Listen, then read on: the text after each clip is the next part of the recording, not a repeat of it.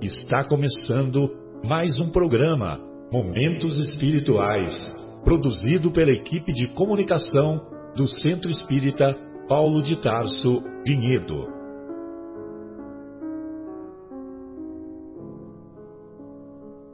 Se guardas contigo o estigma do sofrimento, indagando pela solução dos velhos problemas do ser e da dor, se percebes a nuvem que prenuncia a tormenta e o vórtice traiçoeiro das ondas em que navegas, vem conosco. Estudemos a rota de nossa multimilenar romagem no tempo, para sentirmos o calor da flama de nosso próprio espírito a palpitar e morredouro na eternidade, e acendendo o lume da esperança, perseveremos juntos em exaltação de alegria que Deus, o Pai de infinita bondade, nos traçou a divina destinação para além das estrelas. Bem, amigos, então é, iniciamos o programa Momentos Espirituais, é, programa que irá ao ar na próxima sexta-feira, dia 11 de dezembro de 2020 aqui na Rádio Capela FM e é um programa do Centro Espírita Paulo de Tarso, particularmente produzido pelo Departamento de Comunicação dessa Casa Espírita. É, hoje estamos na companhia do nosso Afonso, do nosso Folharini, do nosso Fábio, do nosso Egimar, do nosso Bruno e da nossa Adriana e abordaremos o capítulo 9 da obra O Evangelho segundo o Espiritismo, intitulado Bem-aventurados os mansos e pacíficos, sobretudo no capítulo, no, nos itens de 1 a 4, injúrias e violências. E para preservar as palavras do mestre, então eu vou ler a parte que se encontra lá no capítulo no capítulo 5 das anotações do evangelista Mateus, quando ele diz é, no capítulo 5, versículo 5: Bem-aventurados os mansos, porque eles herdarão a terra. Então, essa parte se encontra lá no capítulo 5, versículo 5. Depois vem bem-aventurados os que têm fome e sede de justiça. Depois, bem-aventurados os misericordiosos, que será o tema do, da próxima semana. Depois, bem-aventurados os pacificadores, porque eles serão chamados filhos de Deus. Então, de acordo com a tradução aqui do nosso Haroldo, ele coloca bem-aventurados apenas bem-aventurados os mansos, não coloca mansos e pacíficos. Os pacíficos serão chamados filhos de Deus e os mansos herdarão a terra. Então, o herdarão a terra é que me chama a atenção, porque nós vamos encontrar lá na lá no, no Êxodos capítulo 20, nos Dez Mandamentos, o, nós vamos encontrar honra a teu pai e tua mãe para viverdes longo tempo na terra que o Senhor vosso Deus vos dará. E quando herdarão, quando, quando ele diz herdarão a terra, evidentemente que não se refere à terra no sentido material, mas se refere que nós podemos entender que ao longo das várias, é, das, das várias experiências na carne que nós, como espíritos eternos, vamos tendo no próprio planeta Terra, à medida que o nosso espírito vai se purificando, vai se, vai se caracterizando pela mansuetude, pela presença da mansuetude em nosso mundo íntimo, então, isso vai, vai nos propiciar para que nós sejamos herdeiros da terra. Sempre lembrando que nós, sendo mansos, herdaremos a terra, mas nós, nos acumulando de virtudes, nós seremos herdeiros de nós mesmos. E do lado negativo também. Se nós nos acumularmos de imperfeições, nós também herdaremos coisas negativas, né? Uma vez que nós somos herdeiros de nós mesmos. É, bem, então lá na quando quando o Severino Celestino traduz do original hebraico direto do original hebraico direto para o português, então ele diz: avante os mansos, porque possuirão a terra. Então tem essa só essa outra visão, né? Avante os mansos, porque não existe a expressão bem-aventurados no hebraico. Só que quando foi traduzido para o grego, então foi usado a expressão bem-aventurados. Essas eram as minhas é, colocações iniciais e depois eu separei aqui também um texto para um texto do Vivendo o Evangelho. E eu gostaria então de, de começar pela Leide, pela Leide Adriana, e depois nós seguiremos adiante. Pela Leide Adriana e depois pelo Bruno. Pode ser, Bruno? Olá, então, pessoal. Lá, boa, boa tarde de novo para todos vocês e para todos os nossos ouvintes. É, hoje, curiosamente, eu lembrei que a gente já tinha visto esse capítulo no programa, né? E aí eu fui pesquisar. Exatamente no dia 22 de maio desse ano aqui ainda, é, estávamos eu, o Bruno, o Marcos Melo, a Sônia, o Marcelo e o Afonso.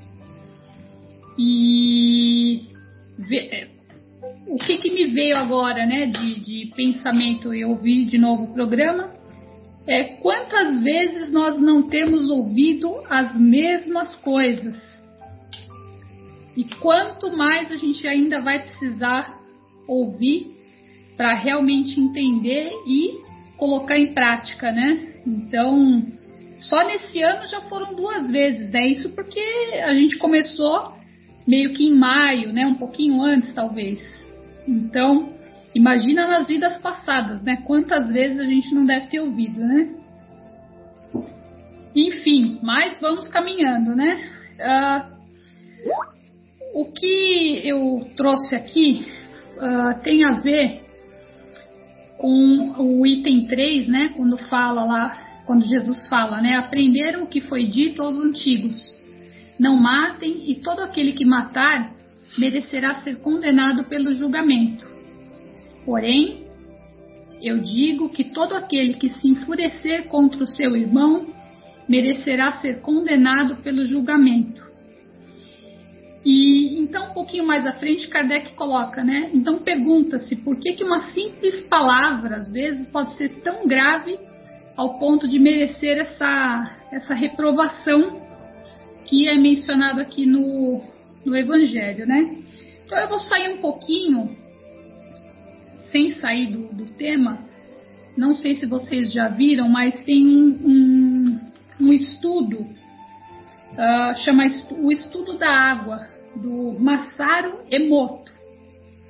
Então ele fala lá que é, nosso corpo é formado, Marcelo pode confirmar ali, né? 60% do corpo, um pouquinho mais talvez, de água. E o nosso planeta, 71%. Né?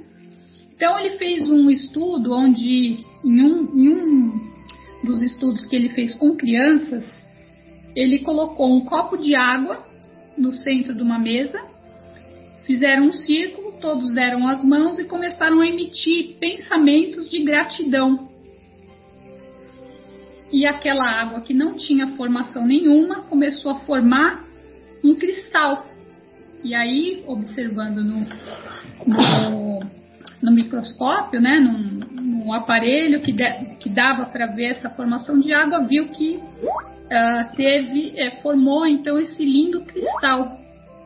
Então você imagina, se o nosso corpo é 60% de água o nosso planeta 71% e somente um, o pensamento de um grupo de crianças ali com as mãos dadas, de, somente de gratidão, fez essa transformação, imagina agora o que pode fazer uma palavra. Então, uh, coincidentemente, o Afonso estava falando antes de começar o programa dessa, desse fortalecimento que todos nós muitas vezes não temos, né? Ora um pouquinho mais, ora um pouquinho menos. E principalmente nessa época de pandemia, a gente vê que realmente isso se aflora, porque no dia a dia a gente tem a movimentação, sai, trabalha, volta, filho, escola, tênis, ginástica, volta, atividade, lição de casa da criança.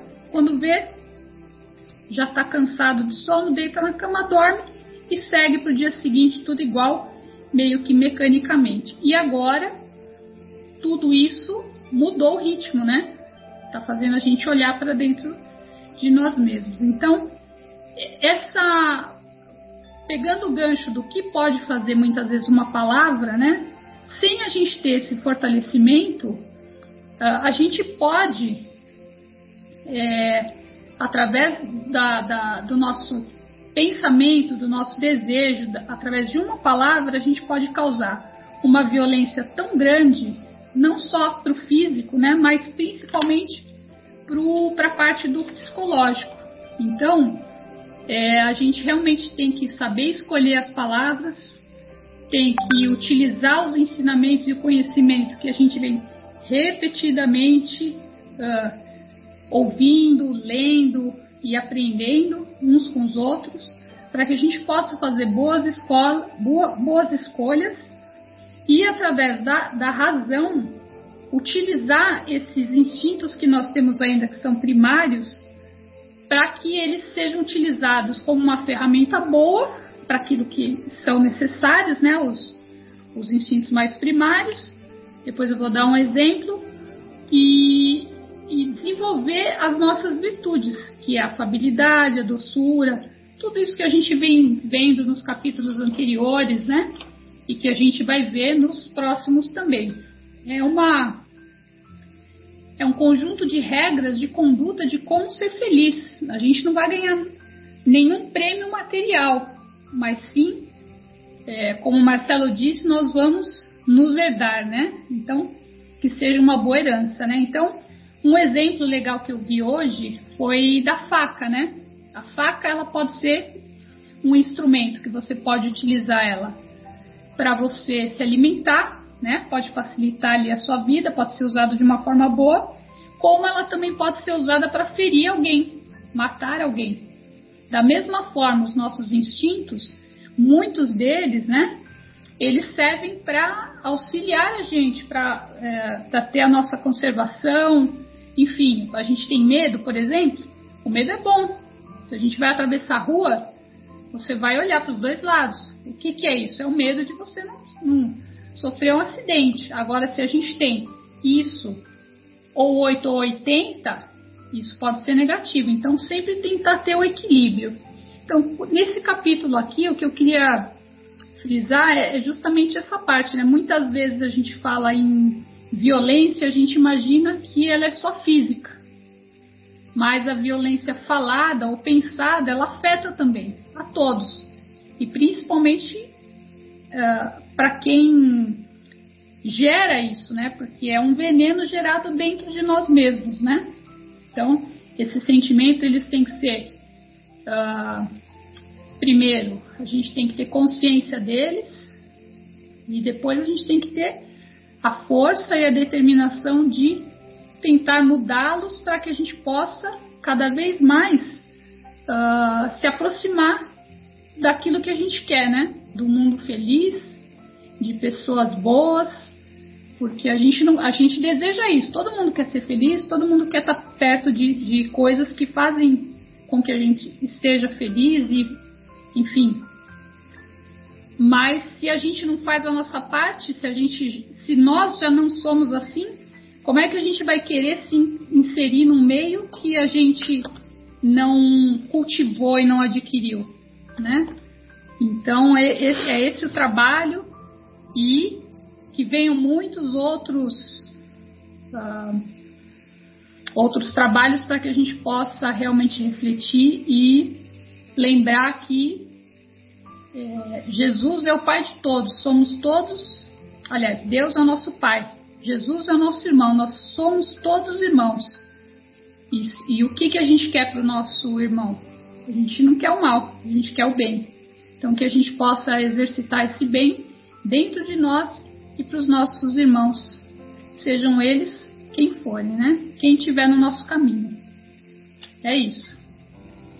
Beleza, Adriana.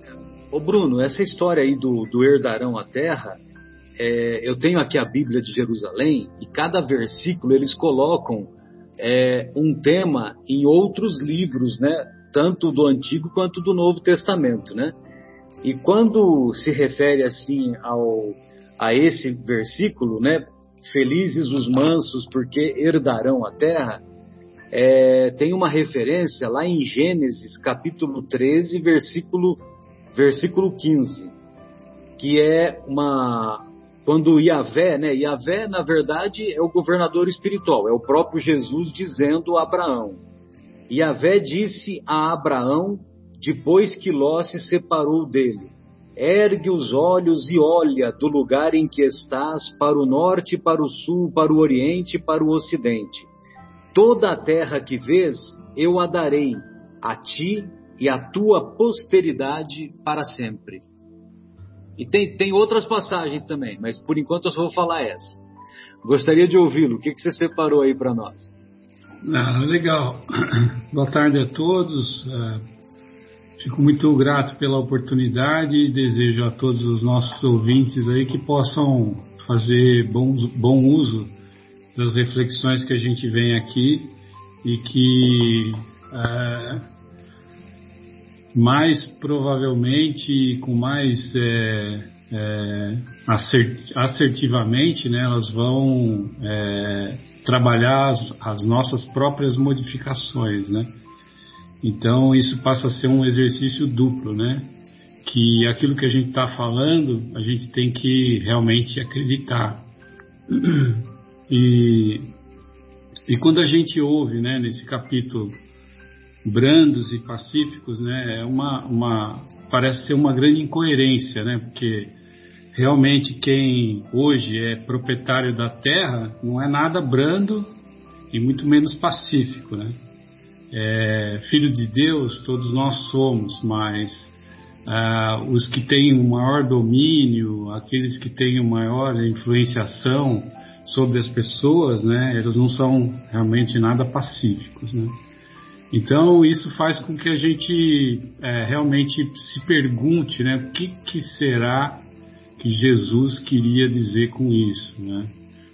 e que é o grande é o grande lance, é o grande descobrimento que todos nós como indivíduos, né, temos que, que procurar, né, que temos que é, saber qual é a importância de possuir a terra, né, qual é a importância de sermos brandos e qual é o interesse em sermos pacíficos. E aí Jesus continua, né, que ele fala que foi ensinado, né, que nós não deveríamos matar, né? E se matássemos alguém, nós seríamos condenados pelo juízo. E Jesus complementa né, nessa passagem dizendo o seguinte: não, peraí, não é só matar, você não pode é, ter uma cólera contra o seu irmão, né? Cólera contra o seu irmão também vai te condenar no, no juízo, né? É, se você disser raca ou se você dizer és loucos, você pode até ir para o fogo do inferno. Né? Então, é, na verdade, né, buscando nessas reflexões que a gente faz e nos livros que a gente lê da doutrina espírita, a gente percebe que Jesus disse que, a, na verdade, a cólera ela é um sentimento e esse sentimento ela é filha do pensamento que vem da cabeça do indivíduo, né? Então esse pensamento potencializado pelo sentimento que ele acarreta, né, raca, Era uma palavra de desprezo, né? O cara ainda falava, virava a cara e ainda cuspia no chão, né? Então esse sentimento é muito negativo, né? Então por isso essa condenação, que na verdade não existe uma condenação ao fogo do inferno. Não existe isso, isso é subjetivo. É uma linguagem figurada que Jesus disse naquela época para que a gente viesse entender que isso vai trazer a sua infelicidade. Isso vai trazer o seu desequilíbrio interior. Isso vai, vai trazer com que você não consiga atingir o reino de Deus, o reino de céus, dos céus, que é um reino de equilíbrio que nós já conversamos aqui e já falamos que é uma situação interior e não exterior. Então, Jesus, como nosso irmão mais velho, já tendo vivido, já tendo é, passado por diversas existências, ele entendia isso e era exatamente isso que ele queria mostrar para a gente. Ele faz, ele transforma a brandura, a moderação, a mansuetude, a afabilidade e a paciência.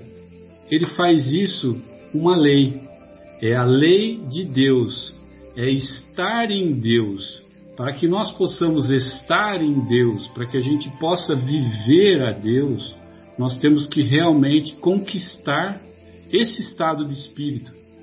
Mas não é assim simplesmente, ah, eu vou é, é, matar a pessoa que está dentro de mim, é, que não tem brandura, que não tem a, a mansuetude, eu vou matar esse sujeito e eu vou falar que, ah, eu sou bonzinho, agora eu sou manso, agora eu sou brando, agora eu sou pacífico. Não.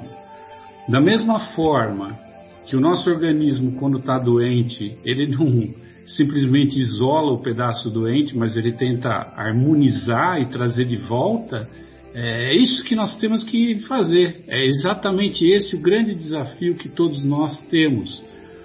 É conviver com essa sombra que ainda existe em nós que faz com que no nosso mundo ah, os brandos não sejam a maioria, os pacíficos não sejam aqueles que realmente são chamados filhos de Deus, e que realmente os brandos ainda não são aqueles que são donos e proprietários da terra. Mas é, eu anotei aqui uma frase muito interessante que diz o seguinte: as próprias leis naturais elas é, dizem o seguinte: que não existe morte nem extinção, mas sim transformação. Jamais nós vamos conseguir matar o homem velho. Nós podemos sim conquistá-lo e trazê-lo renovando e educando. E essa essa sombra, essa sombra que ainda existe dentro de nós, e essa conquista do passado que nós fomos nas nossas existências, é isso que é exatamente o ponto que Jesus quis trazer aqui, que é realmente a nossa educação. A nossa educação, ela, ela, ela tem muito a ver com essa passagem, porque quando Jesus diz brando, pacífico, e nessa passagem que ele diz aqui, ele transforma a palavra e o sentimento, e ele diz que o sentimento nocivo e negativo é tão ou mais prejudicial do que uma ação, na verdade o que ele está querendo dizer para a gente aqui é que o pensamento é força energética, é energia pura. É, tudo aquilo que nós pensamos, nós acabamos por plasmar na nossa vida. A gente acaba plasmando aquilo que nós pensamos. E esses, esses, esse pensamento que nós, nós plasmamos em torno da gente, eles vão, eles vão ser semelhantes às sementes que nós plantamos, porque nós vimos aqui que não existe a possibilidade de a gente colher é, um fruto diferente daquela semente a qual nós plantamos. Quer dizer, se nós plantarmos abacate, nós não vamos colher, se nós colocarmos a semente do abacate, nós não vamos colher abacaxi. É, então, isso remete ao fato de que é, buscar as virtudes é, significa é, moralizar-se, transformar a, a pessoa que é ainda sombra, que tem defeitos, que tem vícios, transformar essa pessoa num ser mais com maior, com maior riqueza moral. Porque o, o, o, o ser que tem riqueza moral, é, o que, que nós podemos falar dele? Né? Nós podemos ir buscar lá no livro dos Espíritos e vamos achar lá que, quem tem riqueza moral tem o que? Benevolência, indulgência. É um cara que perdoa as pessoas, que entende que os defeitos apresentados pelas pessoas, é, as suas mazelas, ah, os seus vícios, é, são fazem parte dela e que ah, só gradativamente, com a educação, é, com o entendimento, com essa busca de interiorização e de harmonia, vai conseguir chegar lá. Porque a criação do universo ela é vida e movimento o tempo todo. E assim, da mesma forma, os nossos pensamentos fazem o que está lá, que eu falei a semana passada e não lembrava muito a fonte, mas acabei indo buscar essa semana, é aquilo que fala no livro do uh, Reforma Íntima Sem Martírio, uh, pelo espírito da irmã Dufo, né? que fala das psicosferas. O capítulo 29 fala da psicosfera. Psicosfera é tudo aquilo que nós pensamos, é tudo aquilo que nós temos que vem de dentro do nosso ser, do nosso íntimo, da nossa alma, do nosso espírito. Então, quando nós, por exemplo, não somos brandos e não somos pacíficos, quando nós, é, por diversão, acabamos falando mal das pessoas que estão ao nosso lado, simplesmente para criticá-las, menosprezando ou diminuindo por, pelos seus atos, na verdade deveríamos estar perguntando: por que isso tanto nos incomoda? O que que essa pessoa fez para mim para que eu tenha essa agressividade, para que eu tenha essa negatividade para com ela? O que que me identifica no comportamento dela? É exatamente isso que nós deveríamos buscar. Por quê? Porque o nosso pensamento de agressão e de falar mal dessa pessoa vai gerar na nossa psicosfera o mesmo ambiente e nós vamos ser manchados da mesma forma que a historinha do Egimar contou, que o menino, cada vez que tinha raiva, ia lá e pegava um pedaço de carvão e jogava no lençol branco. E no final da história, o pai apresentou um espelho para ele e ele estava todo sujo de carvão. Não era só o, o lençol que estava sujo. Então, quando nós pensamos no mal, quando nós pensamos na agressividade, quando nós não somos brandos, como nós não somos pacíficos, na verdade, nós estamos nos misturando a essa psicosfera negativa e estamos trazendo mal para nós mesmos porque nós somos responsáveis pelos meios onde nós caminhamos. É por isso que é tão importante a gente vigiar os nossos pensamentos e a gente sempre é, recorrer à oração em todos os ambientes que nós andamos. Porque quem que nunca sentiu uma dor de cabeça repentina, tontura por entrar em algum lugar, Alterações do humor instantâneo. Você está bem, você está tranquilo, de repente o seu humor vai para aquele lado assim mais o pior, né? Irritação ocasional sem motivo, tá bem, de repente fica irritado.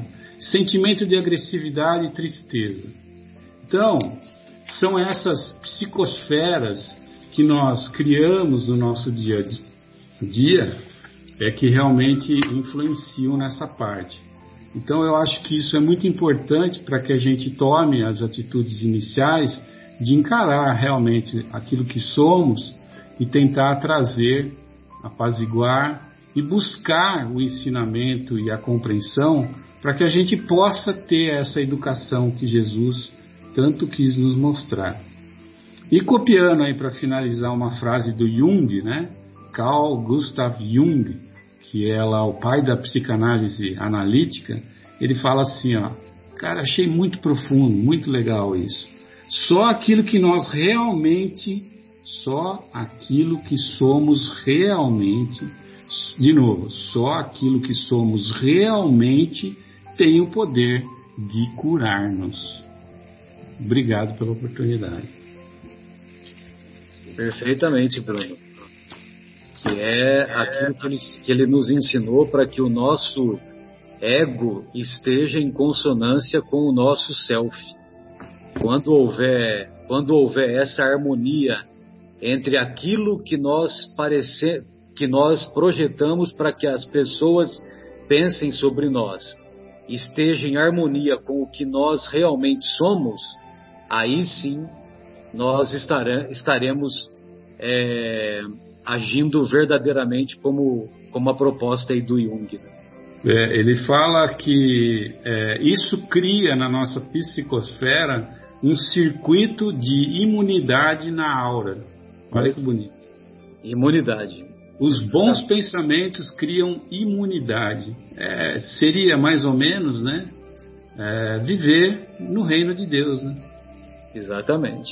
E nós até falávamos antes de começar o programa que muitos pacientes são vitimados pela Covid e outros não, mesmo morando no mesmo ambiente. É, ou seja, a depressão psicológica leva à depressão imunológica. E a saúde é a perfeita harmonia da alma. Então, muitas vezes, muitas pessoas desenvolvem a doença por causa desse quadro, de, sobretudo depressivo. Oi, Gimar, gostaria de ouvi-lo, querido. Fique à vontade. Boa tarde a todos. É sempre bom, né, estar junto de pessoas queridas e estar aqui estudando, aprendendo, né? Estamos aprendendo juntos aqui. É, cada vez que a gente ouve, a Adriana disse que já é a segunda vez que nós estamos ouvindo esse ano, é, é uma vez a menos que a gente está. É, é, é, uma vez a menos, né? Então já passamos, vamos, vamos diminuindo aí, encurtando, encurtando a distância. Esse capítulo aqui, ele, o Bruno já citou agora há pouco, né, que ele cita um costume judeu da época que a pessoa queria ofender a outra. Quando ele estava querendo desprezar ele pronunciava a palavra raca, né? virava o rosto de lado, cuspia. E Jesus pega esse costume naquela época e ele condena esse costume dizendo ser contrário às leis de Deus. Né? Então a gente, a gente vê Jesus aproveitando toda a dinâmica do dia a dia, aqueles os mínimos detalhes, ele pegava aquilo lá e usava para nos ensinar. Então, Jesus, através desses ensinamentos morais, né, como o Bruno também já falou disso, ele estabeleceu como lei a ser seguida por todos nós a doçura, a moderação, a brandura, a afabilidade, a paciência, né? Será que nós temos essa paciência, né? E condena, por outro lado, todos os comportamentos opostos, né? Ou seja, ele condena a cólera, a violência e qualquer atitude que não seja de cortesia para com o próximo. É claro que tudo isso existe uma, uma, um, um grau aí, né? Claro que o pai sempre leva em consideração a intenção dos nossos atos. Nos casos das palavras ofensivas que eventualmente dirigimos aos nossos semelhantes, elas podem ser mais ou menos graves de acordo com o nosso sentimento, né? Que na verdade tudo depende do sentimento. Quando Jesus condenou esse costume né, de, do, de, de cuspir e pronunciar a palavra raca, ele queria mostrar que toda palavra ofensiva, agressiva, é contrária a lei de caridade e lei de amor, tanto ensinada por ele. Né? Então, uma palavra ofensiva, além de alimentar ódio e rancor, é um insulto à bondade e à fraternidade que devem existir entre todos os irmãos. Depois da humildade para com Deus, ser caridoso para com o próximo deve ser a primeira lei de todo cristão. E no caso da cólera, além dela ser uma atitude antifraterna, ela também provoca sérios prejuízos à nossa saúde, né? É, então eu consegui achar uma historinha para trazer aqui. então, como eu gosto de, de contar umas historinhas, é, eu li em algum lugar, não lembro mais, né? Então não tenho a referência aqui, mas vamos lá, né? Então, um velho judeu aí de alma torturada por pesados remorsos, chegou certo, certo dia aos pés de Jesus e confessou estranhos pecados. Valendo-se da autoridade que possuía no passado, ele havia tirado de vários amigos suas terras e seus bens, colocando-os em ruína total e reduzindo-lhes as famílias a um doloroso cativeiro, uma dolorosa situação. Com maldade premeditada, ele semeou em muitos corações o desespero, a aflição e a morte. O judeu estava enfermo, aflito e perturbado.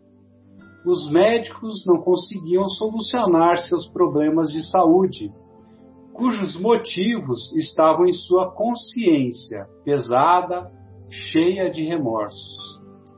O Mestre Divino, porém, ali mesmo na casa de Simão Pedro, onde ele se encontrava, por, orou fervorosamente por esse doente e em seguida lhe disse: Vai em paz e não peques mais.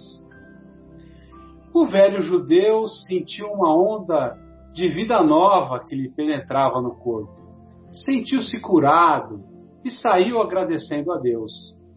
Parecia extremamente feliz quando, ao atravessar longa fila de sofredores que aguardavam pelo atendimento de Jesus, ele topou com um pobre mendigo, e esse mendigo, sem querer, pisou-lhe num dos calos que trazia nos pés. O judeu recém-curado soltou um grito terrível e atacou o mendigo a bengala, a bengaladas, bateu no mendigo formou-se um grande tumulto e Jesus veio à rua para apaziguar os ânimos de todos. Contemplou o mendigo em sangue e chegou junto ao ofensor, falando: Depois de receber, receberes o perdão em nome de Deus para tantas faltas, não pudestes ter paciência e desculpar a ligeira precipitação de um companheiro mais sofredor do que você? O velho judeu, agora pálido, pôs a mão sobre o peito e gritou para o Cristo: Mestre, socorre-me, sinto-me a desfalecer de novo. O que será isso? Jesus respondeu muito triste: Meu irmão, são o ódio e a cólera que outra vez chamastes ao próprio coração. E até hoje isso acontece com muitas pessoas que, por falta de paciência, por falta de amor, adquirem amargura, perturbação e enfermidade.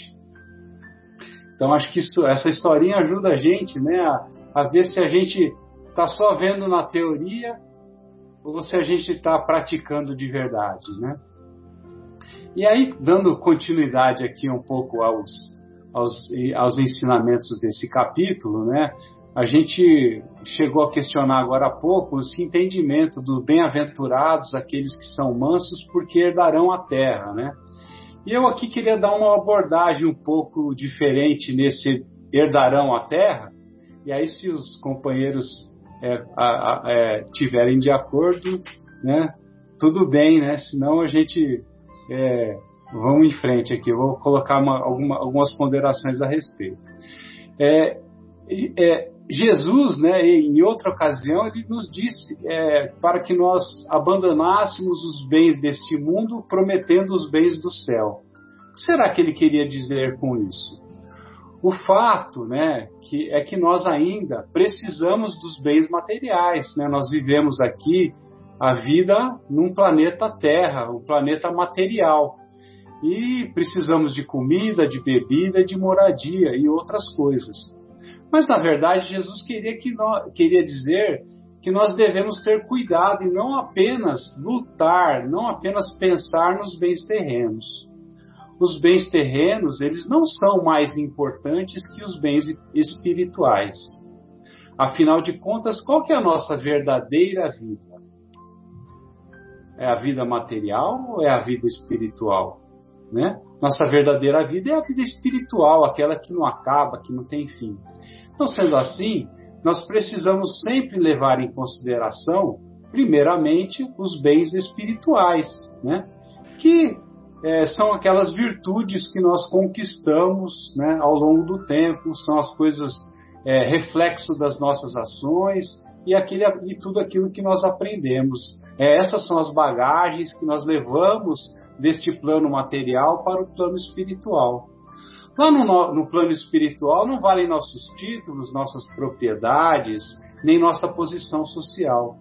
Jesus disse nessa passagem que até os dias de hoje somente os violentos se apossaram dos bens terrenos em prejuízo daqueles que são mansos e pacíficos. E isso é muito fácil da gente comprovar essa história da nossa humanidade, que muitas propriedades e até países foram conquistados através do uso da força, né? através do uso da força bruta. Inúmeras foram as guerras criadas pelo homem para a conquista de bens terrenos. Enquanto os violentos possuem excesso, para os mansos, às vezes, falta até o necessário. Mas nós não podemos esquecer que o Pai Celestial é justo e a sua justiça, diferente da justiça dos homens, não falha. Se os violentos possuem em excesso, essa supremacia é apenas momentânea, não vai durar muito tempo. Jesus promete que a justiça será feita tanto na terra como no céu. Chegará o tempo em que a lei de amor e caridade reinará aqui na terra. Não haverá mais egoísmo, o fraco e o pacífico não será mais explorado pelo forte e pelo violento. Então, como já foi comentado aqui nesse programa, em outras oportunidades, esse nosso querido planeta Terra, ele está passando por uma fase de transformação. Estamos transitando de um mundo de provas e expiação, onde o mal ainda predomina, para um mundo de regeneração, onde os violentos não mais terão oportunidade de de estar. Então, é aqui, essa é, essa é a visão do herdarão à terra, né? Então, na minha visão, dessa forma estará se cumprindo esse, essa, essa profecia de Jesus que diz será bem-aventurado bem os que são mansos, porque eles herdarão a terra. Também seria uma forma de entender essa, essa, essa, essa, essa, essa passagem de Jesus. Né? Mas enquanto a terra não se transforma, né? É, como que nós vamos fazer para sobreviver com brandura em um mundo de violência? Nós devemos cumprir o nosso papel de acordo com as recomendações do Mestre, agindo com brandura, moderação e paciência, tendo sempre a certeza de que aquele que está com Deus vencerá. Nossa vida está sujeita às leis imutáveis de sabedoria e de amor. A violência é uma violação temporária que será corrigida através da dor. Mas se mesmo com os nossos atos de brandura recebermos em troca pedradas de violência, o que nós vamos fazer, né?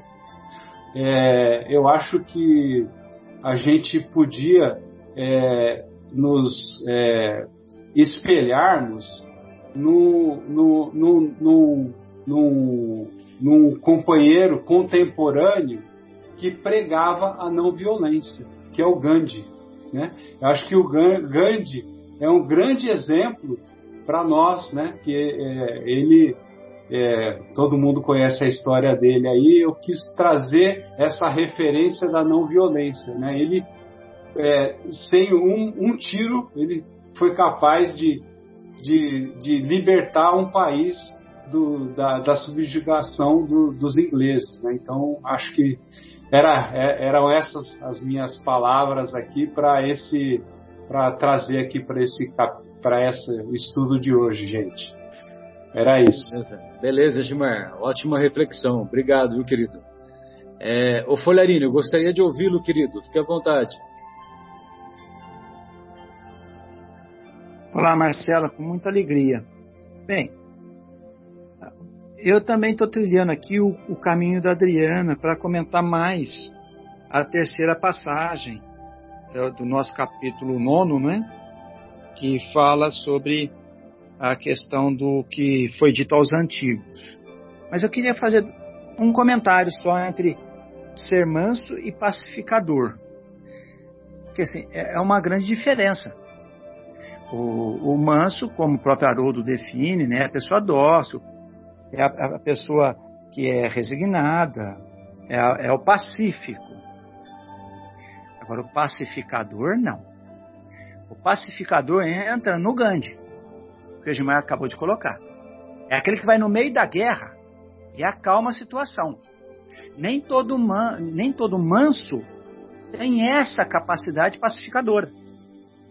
Ele tem a docilidade, ele tem a mansuetude, mas ele não é muitas vezes o pacificador. Jesus deu exemplo de pacificador quando chamado pelos próprios apóstolos que estavam na barca, à deriva, naquela tormenta, e ele foi lá e pacificou a tormenta.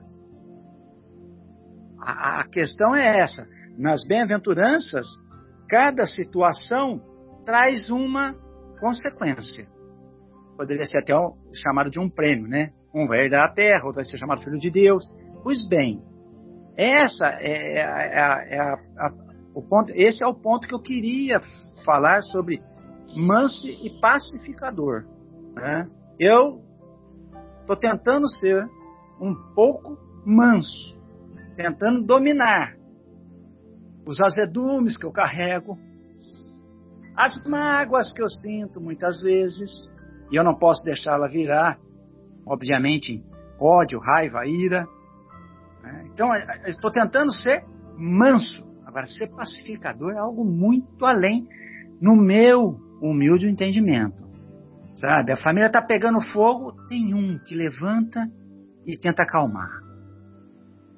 Ele é o pacificador. E tem dez que vão jogar um litro de querosene para incendiar de vez e botar racha na família. Então, assim, é, é, é, só queria chamar atenção para essa situação, porque cada uma das bem-aventuranças tem uma diferença própria. Né? E tem, inclusive, traduções que trazem o pacífico. O pacífico é o manso. Jesus não teria dito duas bem-aventuranças, o manso, tal, o pacífico, não, não. O manso, sim, o pacificador. Pacificador.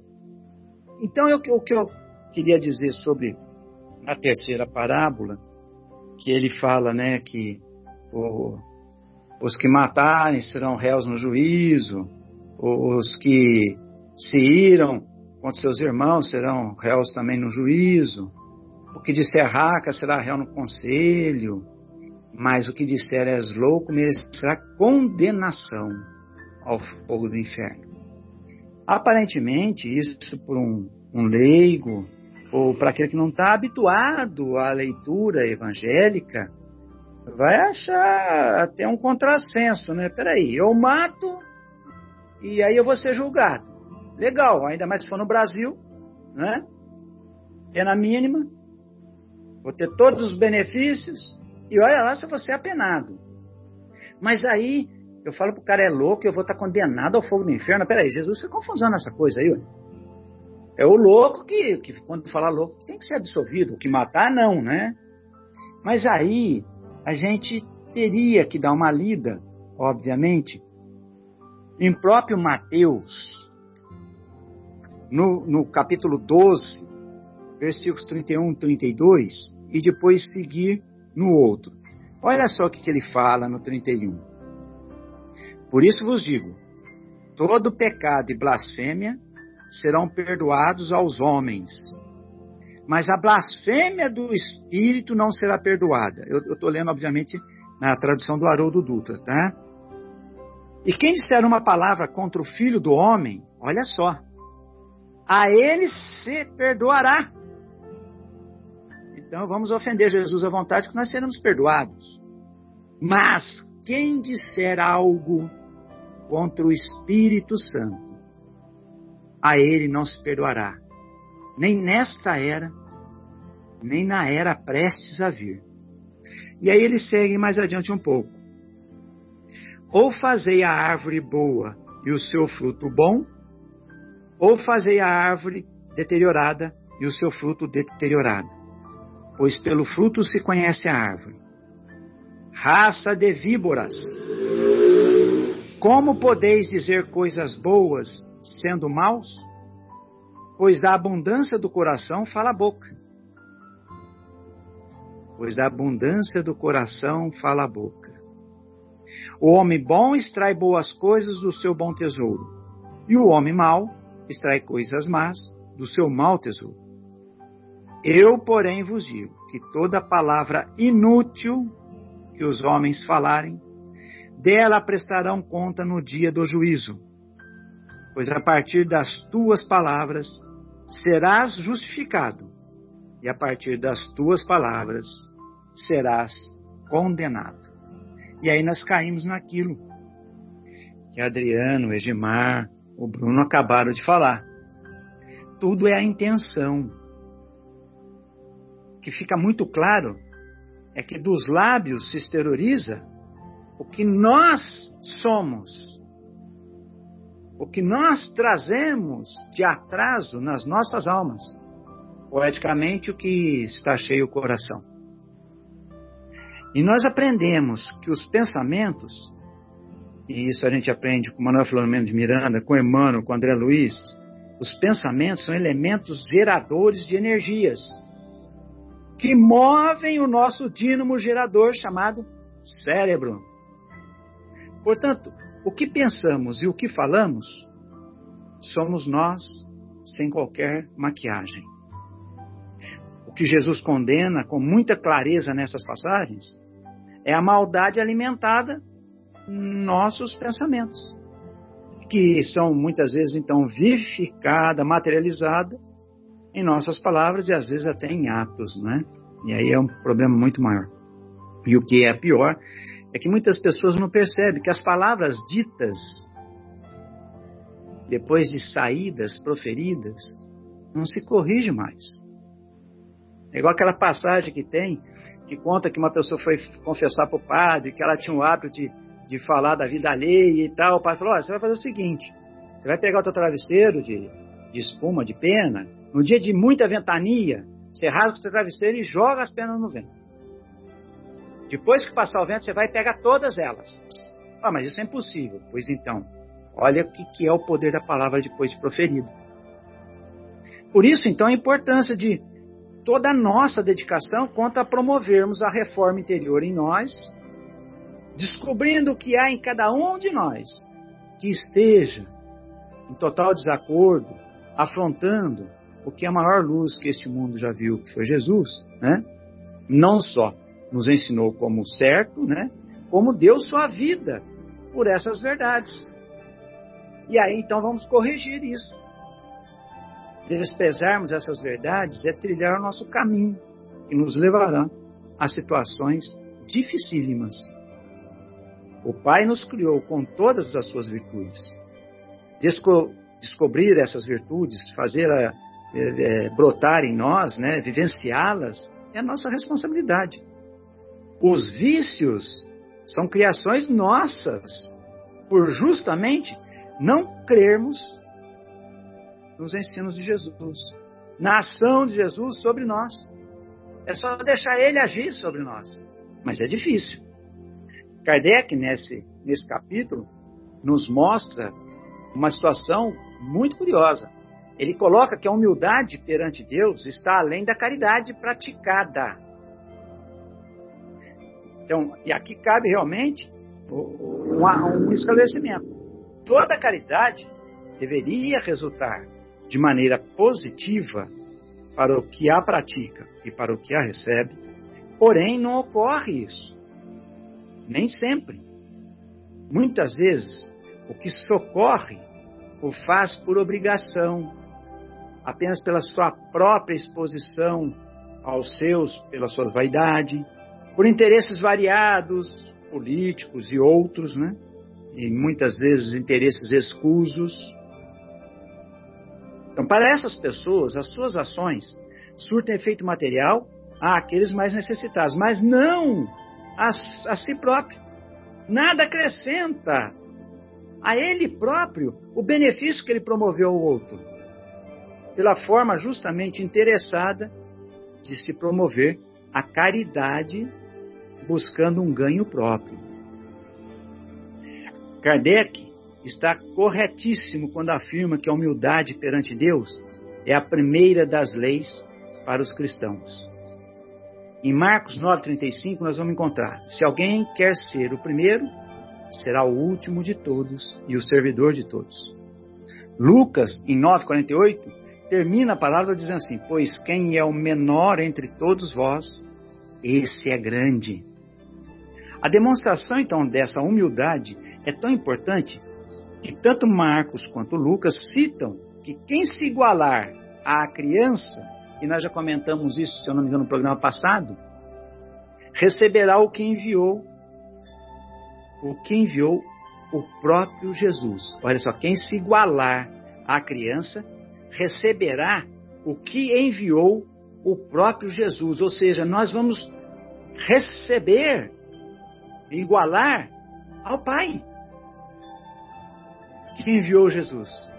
Então, quantos se colocam frente ao Pai, a Jesus, à própria espiritualidade superior, como se estivesse tratando com um qualquer? E nós não podemos tratar ninguém de forma desonrosa, desumana. Como tratar ao Pai, que é o Criador, ou com, como um, um, simples alguém? Eu vou rezar para o Pai, ó Pai, só tem que me ajudar, hein? Porque assim, assim, assado. Igual aquela passagem né, que Jesus cita, né? Que o fariseu batia no peito, né? A mesma situação.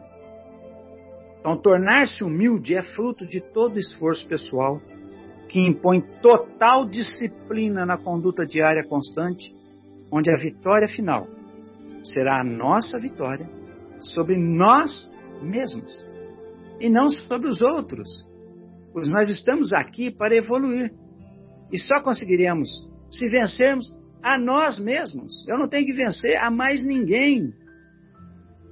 Eu tenho que vivenciar uh, os ensinos que eu estou aprendendo com a doutrina, que eu estou aprendendo com o Evangelho. Se eu não conseguir vivenciá-los, eu nunca vou chegar no que Paulo falou aos Gálatas em 2,20. Eu vivo, mas já não sou eu. É Cristo que vive em mim.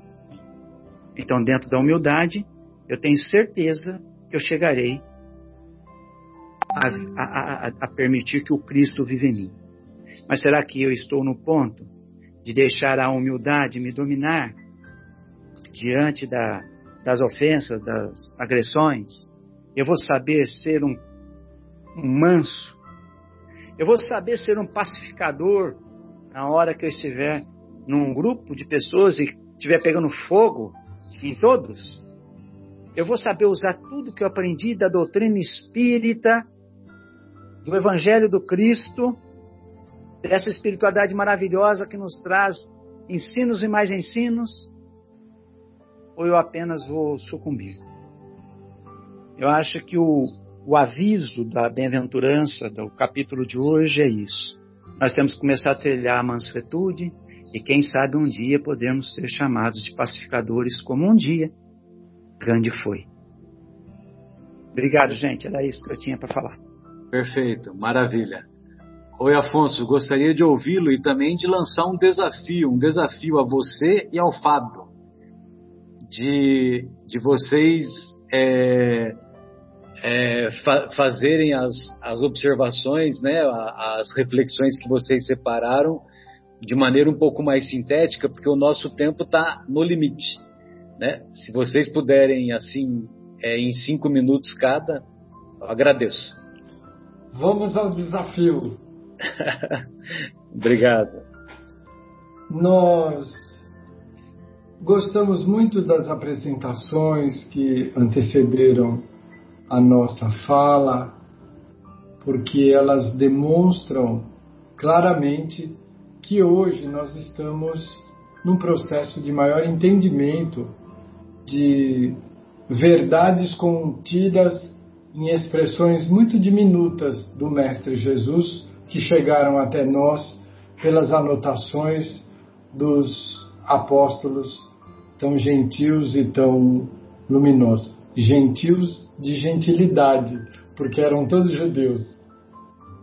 É, nós entendemos esse, essa oportunidade de hoje dos, das anotações de Mateus 5, 4 e 5, 9 da seguinte maneira. É, gostamos sempre de ter uma visão didática.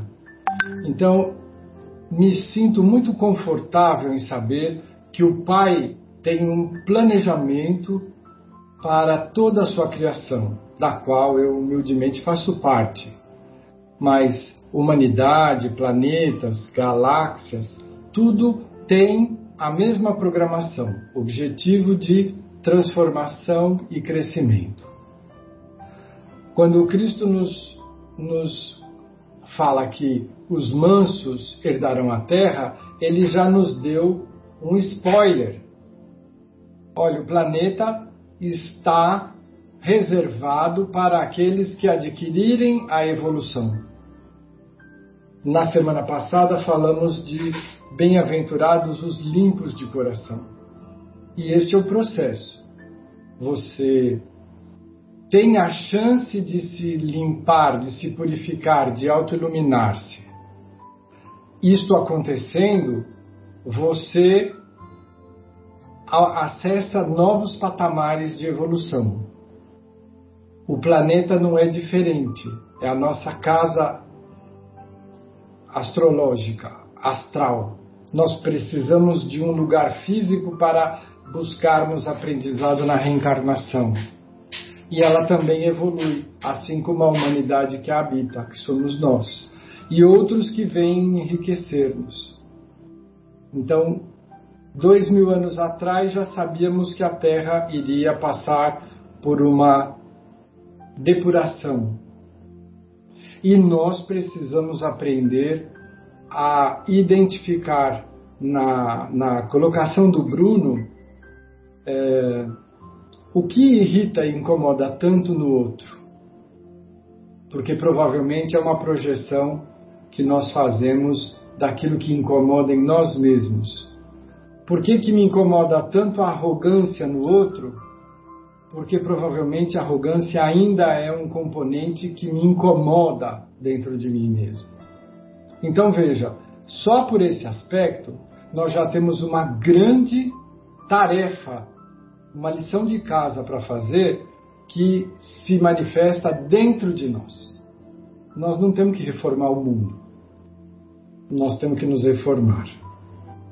Enxergar o que está incomodando a ponto de sair em forma de irritação e corrigir.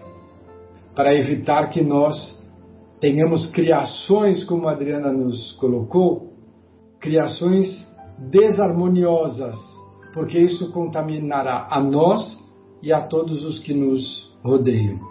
Nós criaremos uma psicosfera boa ou má de acordo com aquilo que nós alimentarmos em nós, acreditarmos para o nosso caminhar. Fábio, agora é você. É, muito legal, viu, gente? Então, é, assim, se eu fosse falar em poucas palavras, né, tudo que me ocorreu com esse tema, eu lembro o que eu ouvi de um monge é, tibetano falando essa semana. Ele falou assim: é, é, good is okay, bad is also okay. Né? Falou assim: é, o bom é ok, o mal também é ok. Eu fiquei pensando nisso que ele falou, né? O que será que ele quis dizer com isso? Aí eu lembrei da paz, que é diferente de sossego, né? O good do que ele falou é o sossego, né? Good is okay. O bad is also okay. Ou seja, o mal também nós podemos enfrentá-lo com a paz, né? Porque a gente confunde sossego com paz. A gente confunde é, falta de problema, a gente confunde falta de é, pessoas azedas ou amargas na nossa frente é, com paz, né? Crianças irritantes, é, trabalho intenso, a gente pensa que isso é paz, mas isso não, isso é sossego, né? Paz é quando você também enfrenta essas outras coisas aí, ainda em equilíbrio, né? Ainda em tranquilidade. E acho que essa mansuetude que Jesus se refere, refere-se a esse estado de espírito, essa paz. Que aí ela vai permitir não só você agir, né, como reagir, que é o mais difícil. Eu sou espírita há 30 anos já. Gente, vocês não sabem como eu sou capaz de agir na paz. como eu sou capaz de agir com paciência. Quando eu faço isso consciente, quando eu faço isso pensando, quando eu faço isso planejado. Sou assim, todo mundo fala assim, puxa, como você é paciente. Mas é impressionante como na reação eu demonstro ainda muito a se trabalhar, né? na hora da reação. Na hora que não dá tempo de planejar, não dá tempo de pôr é, a máscara, não dá tempo de é, pensar em, em, em, modos, né, em como tem que ser e sim como é, como é de fato. É aí que está o problema. Que aí vem, quem, acho que foi, uh, é, não sei quem que falou, que a boca fala o que o coração está cheio. Alguém leu aí, né? Um de vocês leu isso aí. Então é isso, né?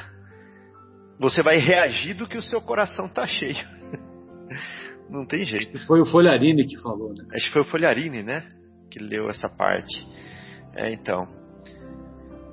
Então, era essa a minha, minha pequena reflexão. A gente buscar a paz para a gente poder agir com mansuetude. Né? A paz que fala assim: o ruim também tá bom. Eu só tenho que reagir bem a ele. Né? Então é isso aí, Marcelo. Maravilha, muito obrigado então por, por aceitar o meu desafio, né? Obrigado, Fábio, obrigado, Afonso.